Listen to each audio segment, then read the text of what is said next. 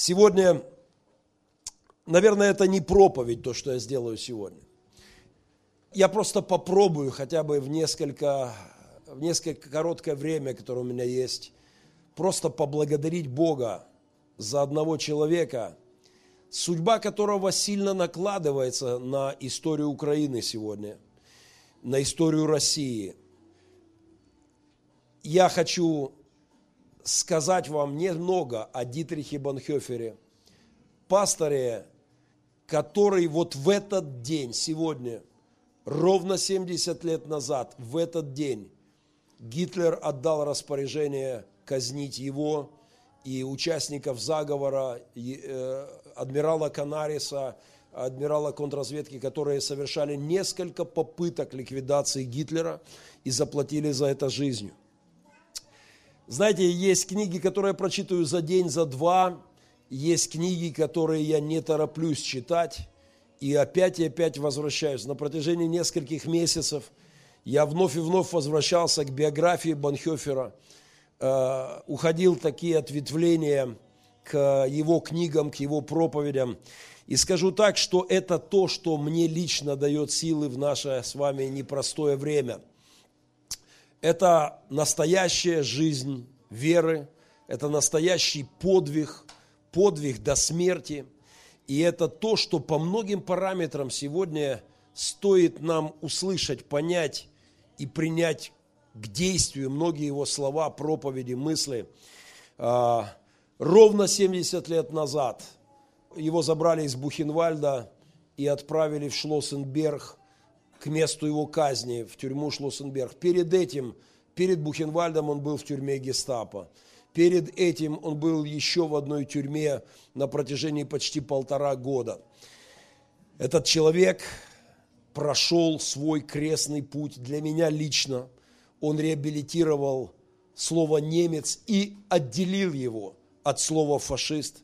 Для меня лично он реабилитировал слово «церковь», немецкая церковь потому что он, его друзья, его сподвижники, его ученики не позволили прогнуться христианскому кресту в свастику. Это сделали многие в Германии, но это не сделал он. Это не сделали многие его друзья. И в эти дни исполняется в четверг, 9 апреля, будет ровно 70 лет с того дня, с того рассвета, когда Дитрих взошел к своей виселице, к своей Голгофе, взошел достойно и до конца расплатился за свои убеждения христианина, но не позволил согнуть свою веру, свое христианство в фашистскую свастику. Это удивительная история.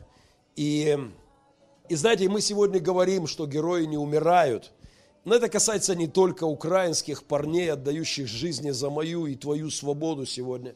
Это касается людей во всех народах, которые э, проживают жизнь достойно. Писание, послание к римлянам говорит, что люди, которые постоянством в добром деле, постоянный выбор добра, света, правды Божьей, а, они постоянство в добром деле ищут славы чести, не отдают себя, не разменивают, не прогибаются, ищут славы, чести и бессмертия, таковым жизнь вечная. Герои действительно не умирают. Люди, Божьи герои, не умирают. И я точно знаю, что если Бог даст нам с вами войти в вечное царство, я буду иметь привилегию пожать руку этому совсем еще молодому пастору, ну, по сравнению со мной точно. Ему было 39 на рассвете 9 апреля. Доктор богословия, две ученые степени, преподаватель Берлинского университета, пастор, исповедник, мученик, пророк. Его не дождалась невеста.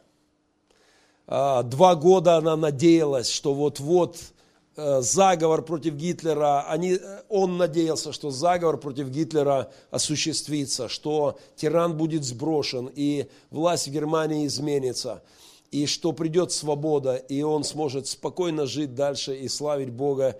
и создать семью со своей невестой.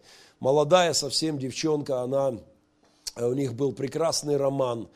Уже на старости лет она дала добро опубликовать их переписку. Знаете, я, э, я зачитывался этими письмами. Это такой высокий дух, это такой высокий, э, высокий стиль. Так сегодня, мне кажется, ну, если и любят, то точно так не пишут. Это что-то очень и очень чистое, очень светлое и очень высокое. За три недели до того, как Гитлер пустит себе пулю в лоб, за четыре недели до 9 мая, ровно за месяц до победы, 9 апреля, он расплатился на своей Голгофе за свои христианские убеждения. И это достойный и серьезный пример. Я понимаю, что мне хотелось бы много часов перелистывать вместе с вами проповеди Банхёфера. Мне хотелось бы э, вместе с вами читать его книги, которых я лично получил много вдохновения и подкрепления вот в наше с вами непростое время. Но у меня каких-то, может быть, 25 минут максимум на то, чтобы рассказать о нем и почтить этого Божьего человека вот в эти дни Прямо в этот день, вот сегодня, из Бухенвальда их забрали, еще не знали, куда везут, но Дитрих понимал, что ничего доброго не светит. Последняя попытка ликвидации э, Гитлера, к которой он имел отношение, провалилась. И он понимал, что вряд ли ему светит свобода. И это действительно был путь из Бухенвальда, казалось бы, из ада, но путь прямо на Голгофу. Эм, ну, хотя бы что-то. Знаете, у этого человека удивительные духовные корни. У нас с вами таких нет. Мы постсоветский народ, которому история пообрезала корни. Кто из вас быстро прямо сейчас назовет имя и отчество своего пра-пра-прадеда? Быстренько. Вот один человек знает. Давайте дадим ему аплодисменты, он молодец. Э, это, э, знаете, у нас, мы как бы оборваны у Дитриха три века династии. И это не просто династия, это люди, которыми гордится Германия. Это и богословы, это священники. Например, например, э, его мамы, его дед, отец мамы был личным священником кайзера Вильгельма II, личным священником э, лидера нации. И, внимание, чего стоит одна история. Когда кайзер назвал рабочих э, бешеными псами – этот священник отказался, э, отказался от своего поста. Я хотел бы на грядущую Пасху услышать, что патриарх Кирилл не пускает Путина в храм. Просто говорит, выйди отсюда. Пока не раскаешься, пока не, не, не, не покаешься перед Богом, выйди отсюда. Это для того, чтобы так сделать, я не ожидаю этого от КГБшного патриарха, э, но, но какой высокий дух у предков Дитриха там. В 10 лет он свободно исполнял сонаты Моцарта, Бетховена на рояле, читал Шиллера. Э, это удивительная семья. Четыре брата, четыре сестры, восемь детей. Э, в семье его родителей он был младшим сыном. Э, очень рано в его жизнь пришла война. Восемь лет, возраст моего младшего сынишки Семену, сейчас восьмой год, началась Первая мировая война, и вы знаете, что Германия была в центре этих событий. Когда он был подростком, на улицах Берлина лютовали Роза Люксембург и Карл Липнехт, в честь которого тут у нас проспекты до сих пор. И коммунисты пытались сделать перевороты, захваченные здания, сожженные здания. Очень похоже на ситуацию у нас. Этот подросток рос и видел попытки людей построить Царство Божие без Бога э, революции, войны вокруг. Один из его братьев был призван в армию и через две недели погиб. Э, я читал его последнее письмо родителям этот парень вырос, Дитрих вырос в семье высокого духа. Знаете, одна из вещей, которую я думаю, нам нужно с вами построить семьи высокого духа, чтобы наши дети, наши внуки, наши праправнуки могли гордиться, если Бог позволит шарику вертеться, могли гордиться своими отцами, дедами, их духовной историей, их верой, их позицией в обществе. Э, в 13 лет он принял решение посвятить свою жизнь Богу. В 14 он публично заявил в семье, что выбирает в качестве своей жизни посвящения быть богословом. Он посвятил себя небу, он посвятил себя Богу. Это был не выбор мальчонки бессмысленного. Э, в 14 лет у нас еще вполне себе детвора. Это был выбор достаточно хлебнувшего и повидавшего уже немало и горя, и крови, и смерти близких, осознанный, серьезный выбор.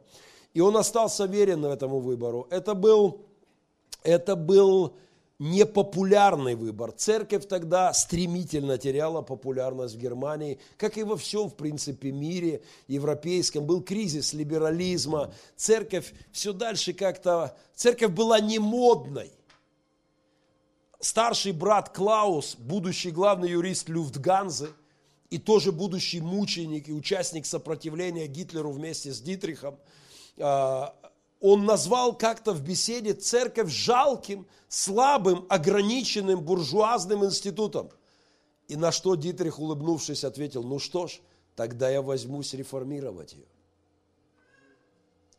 Это запомнили близкие потому что Банхёфер действительно стал тем человеком, одним из немногих людей в Германии, которые сохранили церковь, провели ее через царство антихриста Гитлера и сохранили слово церковь, честь церкви и честь христианства. Когда он уже учился в Тюбингене, известная на весь мир семинария, потом Берлинская, Берлинский университет, факультет богословия, затем он в 21 год защитил первую диссертацию, затем вторую, он стал известным богословом, авторитетным преподавателем в Берлинском университете. И этот парень, молодой священник, молодой богослов, столкнулся с, с разложением церкви и восстал против этого.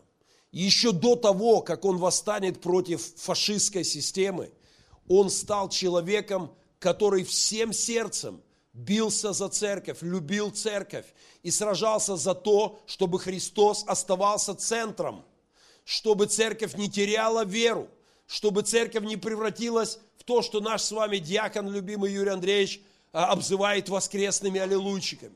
Он говорил о вере всерьез – его проповеди зажигали сердца людей. Он по-настоящему жил с Богом и служил людям.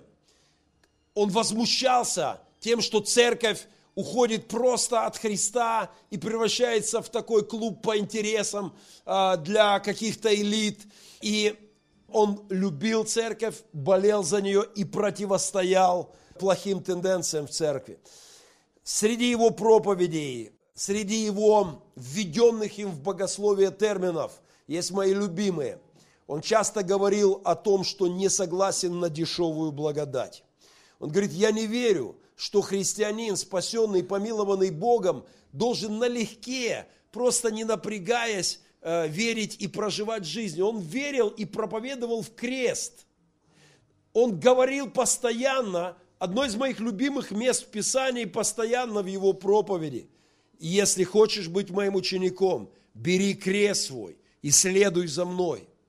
Он верил в недешевое христианство, не в подделку, в настоящее жертвенное служение Богу и людям. И он не только верил, он делал это. Он служил, служил и пронес свой крест вполне себе достойно. В его время в Германии началась страшная трагедия. А, церковь начинала замыкаться на нации. Нацисты говорили, наша церковь единственно правильная в мире, все остальные недохристиане, мы немцы, наша нация. Он всем, всеми силами противостоял национализации церкви. Вчера у меня была полемика с молодым э, бизнесменом в Мариуполе, который, э, который искренний православный человек московского патриархата, действительно православный.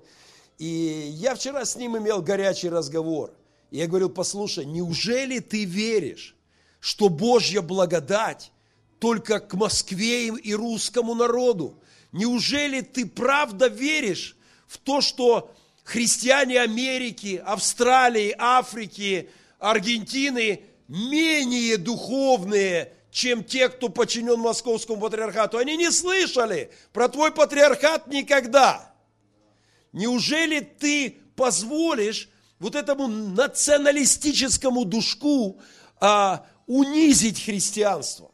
Банхёфер бывал в церквях Америки, бывал в церквях Англии, бывал в католических церквях, в разных, и он, а, он понимал и говорил о церкви, как о вселенской церкви. И уже в этом он противостоял духу нацизма, который превозносил Германию над другими народами. Он говорил о любви Бога ко всем народам и абсолютно был в этом прав. Когда усиливающийся фашизм начал поднимать еврейский вопрос, тот самый вопрос, который закончится Бухенвальдами, Дахау, да и сам Банхёфер, его тело будет сожжено, он разделит участь миллионов евреев – Э, он всегда проповедовал о том, что нужно страдать со страдающим. Когда нацисты стали поднимать вопрос, что евреи – это люди второго сорта, и многие лидеры христианские начали с этим соглашаться, Банхёфера не было в числе тех, чей крест сгибался в свастику. Самым радикальным образом он противостоял этим популярным идеям в среде даже его паствы. А, он сказал, если церковь предаст евреев, если церковь согласится принять эту идею, что евреи люди второго сорта, она перестанет быть церковью. Он возвышал голос за евреев и участвовал в их спасении. Сегодня это все очень актуально для нас. На этой неделе от меня лично отрекался один из российских епископов. А, отрекался просто, чтобы Кремль не нервничал, чтобы ребятки ФСБ не напрягали. Публично заявление для прессы. И я просто говорю сегодня русским братьям, если украинский вопрос стоит перед вами ребром, если вы готовы ради того, чтобы угождать Кремлю, отказаться от своих братьев в Украине, братья, вы недалеко от того, чтобы перестать быть церковью. Знаете, мы очень многому можем научиться у этого священника, у этого пастора. Одна из тем, которую я не могу обойти стороной, это тема Библии. Будучи автором двух диссертаций, две диссертации, доктор богословия, человек дважды, э, он пишет, и я зачитывался я скажу, что это даже это повлияло на меня. Он говорит, что он по-новому открыл для себя Библию. Знаете, он так пережил такое обновление отношения к Писанию, с которым прошел до конца жизни. Это давало ему силы. Его мама подарила ему Библию погибшего на войне брата, и с этой Библией каждый день он медитировал, читал Писание, общался с Богом, молился и искал от Бога откровения, он открыл для себя заново Библию и много раз говорил о том, как это ежедневное общение с Богом через Слово дает ему силы проходить через время тьмы. Я хотел бы вернуться к этому чуть позже, может быть, отдельно как-нибудь в проповеди поговорить об этом. Это очень важно и интересно. Он был проповедником земного христианства – и проповедовал стыковку неба с землей. И это тоже очень близко мне. Он не верил в христианство, которое отделяет церковь от земли, и он постоянно говорит, что христиане это не те люди, которые живут где-то оторвано от того, что происходит в обществе. Что наша задача здесь на земле хотя бы давать людям чувствовать вкус неба, прикосновение Бога через нас – он говорил о том, что церковь должна быть посреди проблем своего общества, посреди боли, страдания. церковь не призвана просто а, где-то уединиться и дожидаться неба. Церковь должна стараться приносить вкус неба, запах неба, влияние неба э, в гуще земных э, страстей и событий. И это тоже очень близко для меня. Он был пророком, вне всякого сомнения. Когда Германия, поднимавшаяся из позора, унижения силой Гитлера, была так увлечена Гитлером, среди увлеченных не было Банхёфера. Он ясно, четко видел и прямо и внятно говорил о том, кто такой Гитлер и что за этим последует. Германия после Первой мировой войны, Версальский договор, инфляция. В 21 году 1 доллар стоил 75 марок, а в 23 1 доллар 4 миллиарда марок. Нам с вами такая инфляция, надеюсь, при самом худшем раскладе не светит. Это был полный крах экономики, и когда Гитлер демократическим путем на выборах пришел к власти, было так много ликующих. Банхёфера не было среди них. Когда Гитлер начал сворачивать демократические институты, подминать под себя власть, многие христианские лидеры кричали, нам нужна сильная рука, вот это да, наконец-то наведет порядок Банхёфер. В день, когда Гитлер пришел к власти, Банхёфер выступал по радио с проповедью о вождизме. Фюрер, вождь, он говорил о том, что если лидер нации не подвластен Богу, быть беде. Если человек говорит о сильной руке, но не имеет сильную душу, это катастрофа для нации. Нация ликовала. С приходом Гитлера он видел, что будет, и противостоял этому. Когда вся Германия рыдала от счастья, Париж наш – когда вся страна плакала, какая радость, Париж взяли. Банхёфер говорил, это начало катастрофы. Это просто катастрофа. Пройдет несколько лет. Германия превратится в руины. Умрут миллионы немцев. Это видел Божий человек. И он как мог кричал об этом. К сожалению, это не видели многие священники, которые позволили кресту Голговскому изогнуться в свастику. Банхёфер был сподвижником раскола церкви в Германии. Когда церковь начала отдавать евреев, когда церковь начала молчать против зла, торжествующего в обществе, Банхёфер инициировал раскол церкви в Германии. Он говорил, церковь, которая будет просто зиговать Гитлеру, перестает быть церковью. Церковь, которая будет закрывать глаза на беззаконие и на, на убийство миллионов людей, перестает быть церковью. И он говорит, с такой церковью нам не по пути. Он стал одним из людей, создавших исповедническую церковь в Германии, мученическую церковь, подпольные семинарии. Он сказал, если надо, мы будем платить мученичеством, если надо, мы будем платить кровью, если надо, мы пойдем на свой крест. И они пошли. Многие-многие священники, они заплатили жизнью, но не прогнулись под фашизм. Банхёфер стал не только человеком, осуждающим гитлеровский режим – но и одним из лидеров сопротивления. Одна из его книг, вызывавшая немало полемики и до сих пор, называется «Сопротивление и покорность». Он говорит о том, что христиане, покоряясь Богу, время от времени непременно вынуждены будут в сложное время сопротивляться злу. И это правда о христианстве. Если ты говоришь о любви к Богу, о любви к добру, к свету и правде, то раньше или позже, когда тьма сгущается, ты становишься врагом тьмы. И покорность Богу вызывает у тебя противостояние злу. И это важно для нас в сегодняшние времена. Он стал человеком, который понимал, что христиане Германии должны сделать все возможное, чтобы остановить Антихриста. У него была возможность уехать. Много раз его умоляли, упрашивали. Ему предоставили кафедру в Соединенных Штатах. Ему предоставили кафедру в Лондоне. Его уговаривали уехать из страны, где звучаются тучи. Он уехал в Америку, но через несколько же дней в молитвах, это описано в его дневниках, в то время у многих людей была хорошая привычка вести дневники.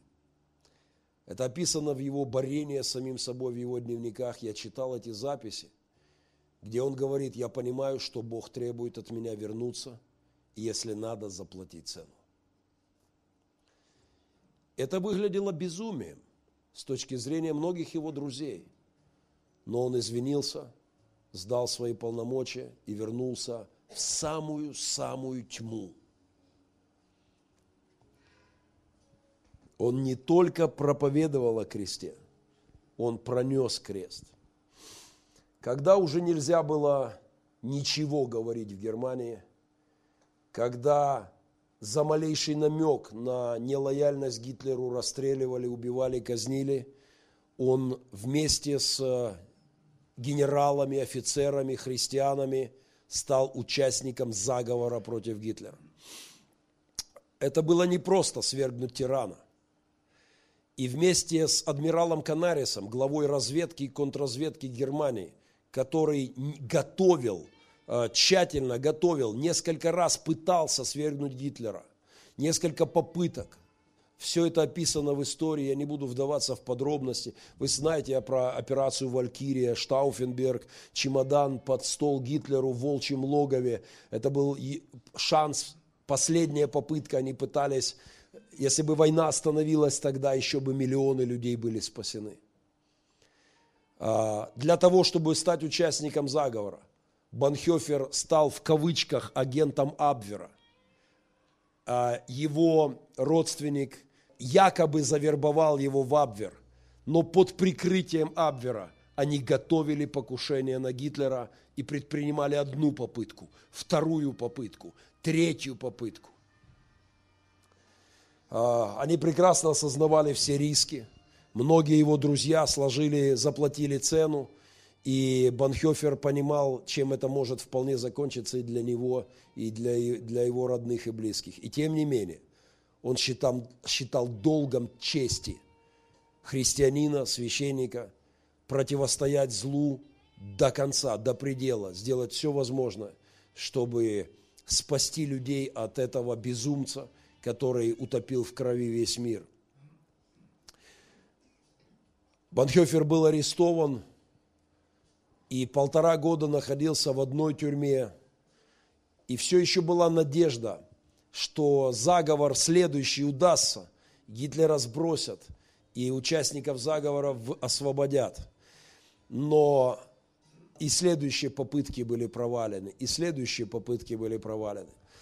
В конце концов, его после провала очередной попытки, после операции «Валькирия», к которой он имел также непосредственное отношение, Э, адъютант Штауфенберга, был очень близкий, знакомый друг Банхёфера и вел с Банхёфером богословские разговоры на тему, как Бог отнесется к тому, что я отдам свою жизнь, чтобы убить Гитлера. И Банхёфер говорил, э, говорил с ним очень прямо на эти темы, и они действительно были готовы и отдали жизни э, в попытке свергнуть Гитлера. Затем Банхёфер был перемещен в тюрьму гестапо, оттуда был отправлен в Бухенвальд. И уже из Бухенвальда он был отправлен к месту его казни в тюрьму э, Шлоссенберг или Флоссенберг э, на юге Германии. И вот в эти дни, 4 апреля, это вчера, ровно 70 лет назад, Гитлеру э, передали найденный дневник адмирала Канариса, где он описывал Э, все, что он думает о фашизме и все свои попытки что-то изменить. И этот дневник 5 числа, вот сегодня, в этот день, судя по всему, Гитлер отдал распоряжение своему начальнику своей охраны, отдал распоряжение казнить всех участников заговора. 5 апреля вот в этот день ровно 70 лет назад Банхёфера везли из Бухенвальда к Шлоссенбергу, очень долгий путь. И 8 апреля, последнее, последнее воскресенье, последний день его жизни было воскресенье. И заключенные, очень разная публика, попросили его проповедовать, провести служение. Это было следующее воскресенье после Пасхи. Пасха в том году была ранняя. И Банхёфер прочитал свою последнюю проповедь, и он говорил о надежде в воскресении Иисуса Христа, о надежде в вечной жизни. Когда закончилась проповедь, его просили еще другие заключенные в соседних там бараках, камерах провести службу. Но когда закончилась проповедь, э, зашли два человека в гражданском, и они произнесли слова, которые были прекрасно понятны всем, э, всем людям, кто прошел через, э, через заключение. Двое, двое офицеров гестапо, спецподразделения, зайдя, сказали, заключенный Банхёфер, приготовьтесь следовать за нами. Эти три слова значили смертный приговор, это все знали. Уже не было никаких сомнений. Именно этими словами приглашали следовать на казнь. 39-летний а, священник, невеста, прекрасная девушка, влюбленность, любовь, роман, который они пронесли через тюрьмы и через тюремные два года его заключения – он не успел толком ни с кем попрощаться. Что он успел сделать? Взять томик подаренного, по-моему, это был как раз Шиллер, не помню, и они через книги, которые передавали ему, они вели переписку, отмечая некоторые буквы незаметно, и из этих букв составляя слова, он не успел написать никакого письма. Он в этой книге только написал свое имя как последний привет и попросил передать ее родным. Спустя много лет эта книга добралась к его отцу, матери, к его э, братьям, сестрам, которые выжили, одному только брату и сестрам, которые выжили в той войне. Э, он успел попросить передать епископу Беллу в Англию, его близкому другу, через которого он пытался обращаться к миру к Англии, к Америке, к союзникам, чтобы они услышали, что есть внутри Германии подполье, что люди пытаются, чтобы они поддержали их в этом, но они не были услышаны. Ни Англия, ни, ни лидеры мира не сильно верили, что среди озверевшего фашистского народа есть те, кто остался людьми, есть те, кто не прогнулся под Гитлера и готов биться и платить цену епископ Белл пытался донести информацию о сопротивлении до Черчилля, но безуспешно. Они просто отбрасывали это. Они не верили, что кто-то всерьез пытается свергнуть Гитлера. Об этом они узнали позже. И это, правда, спасло понятие немец для многих людей э, позже, когда обо всем этом уже узнают люди. Он попросил сообщить о своей казни епископу Беллу.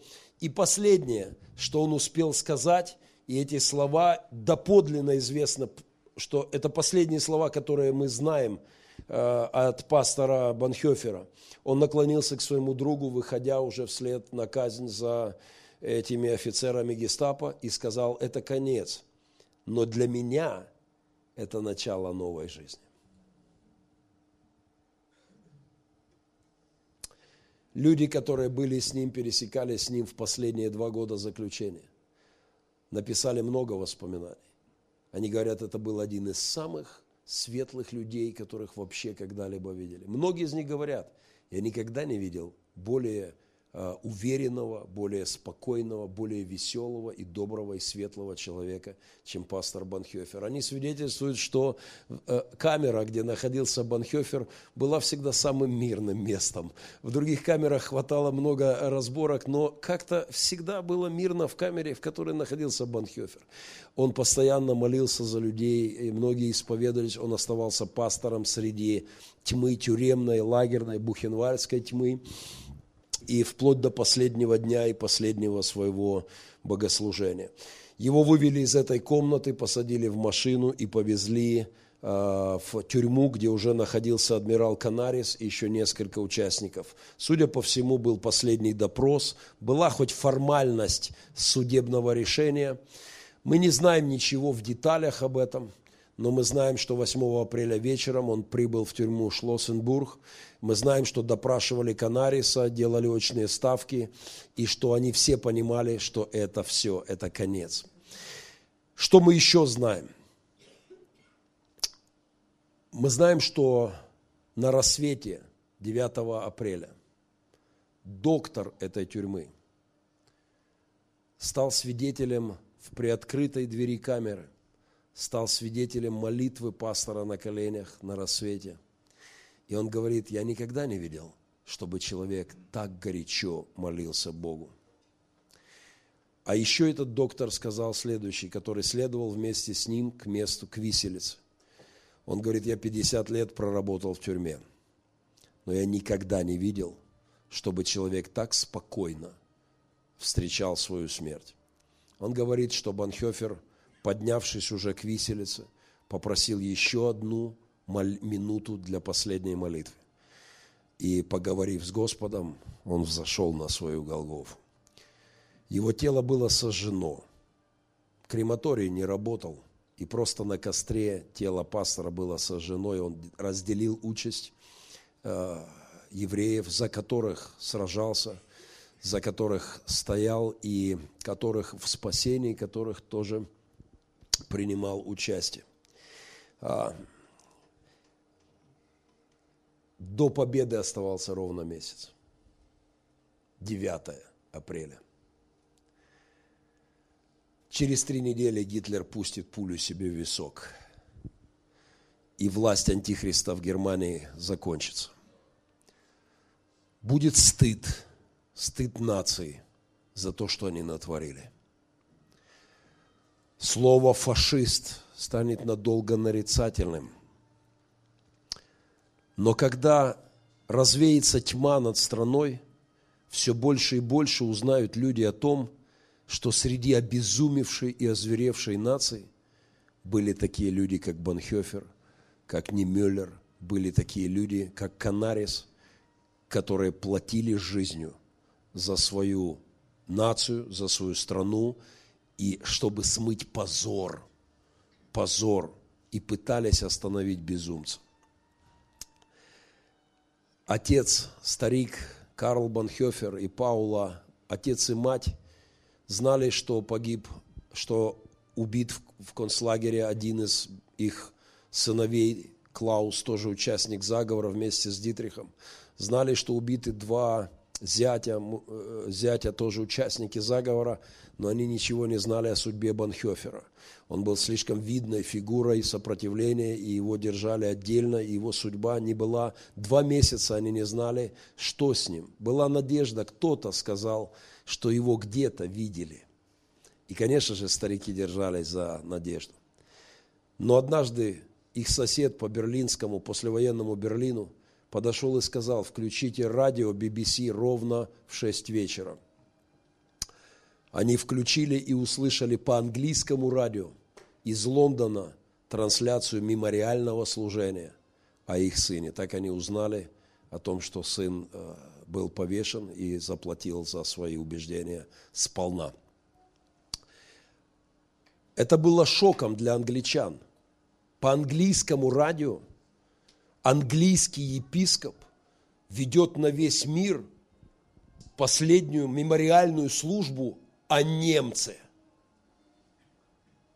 Это был шок для англичан, которые были убеждены, что слово «немец» аналогично слову «фашист». И многие не понимали, но епископ Белл проповедовал и говорил об Анхёфере, рассказывал о нем. И Англия прозревала, и Англия понимала, что даже под жуткой тьмой фашизма был свет Христов, который не погас во многих людях. Сегодня в Германии есть, и в Германии, и во многих странах мира, где бывал Банхёфер, есть памятники, есть церкви, названные в его честь, есть памятные знаки, И этим человеком гордится сегодня его страна. Не прогнувшийся крест, не превратившийся в свастику. Свет посреди тьмы, крест посреди ненависти, крест Божьей любви, пронесенный через самые жуткие времена. Все это для меня лично становится большим уроком. Я надеюсь, что нам с вами не нести крест столь тяжелый, каким он выпал к Банхёферу. Я надеюсь, что нам не идти через миллионы жертв в нашей стране, но тем не менее, любое время имеет свой крест, и у каждого из нас он есть. И нам нужно достойно прожить жизнь, постоянством в добром деле, ища славы, чести и бессмертия. Если хочешь быть моим учеником, бери крест свой и следуй за мной. Одна из любимых фраз в Евангелии у Банхёфера и у меня тоже.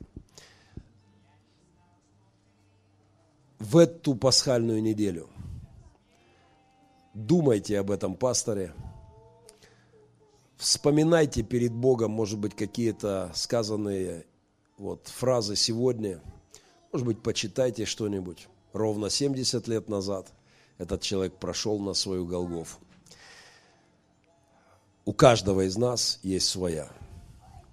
Нам надо любить Бога и служить Богу и людям. Используйте эту пасхальную неделю, чтобы ваша душа раскрылась к Богу и, и чтобы мы достойно прожили нашу человеческую жизнь.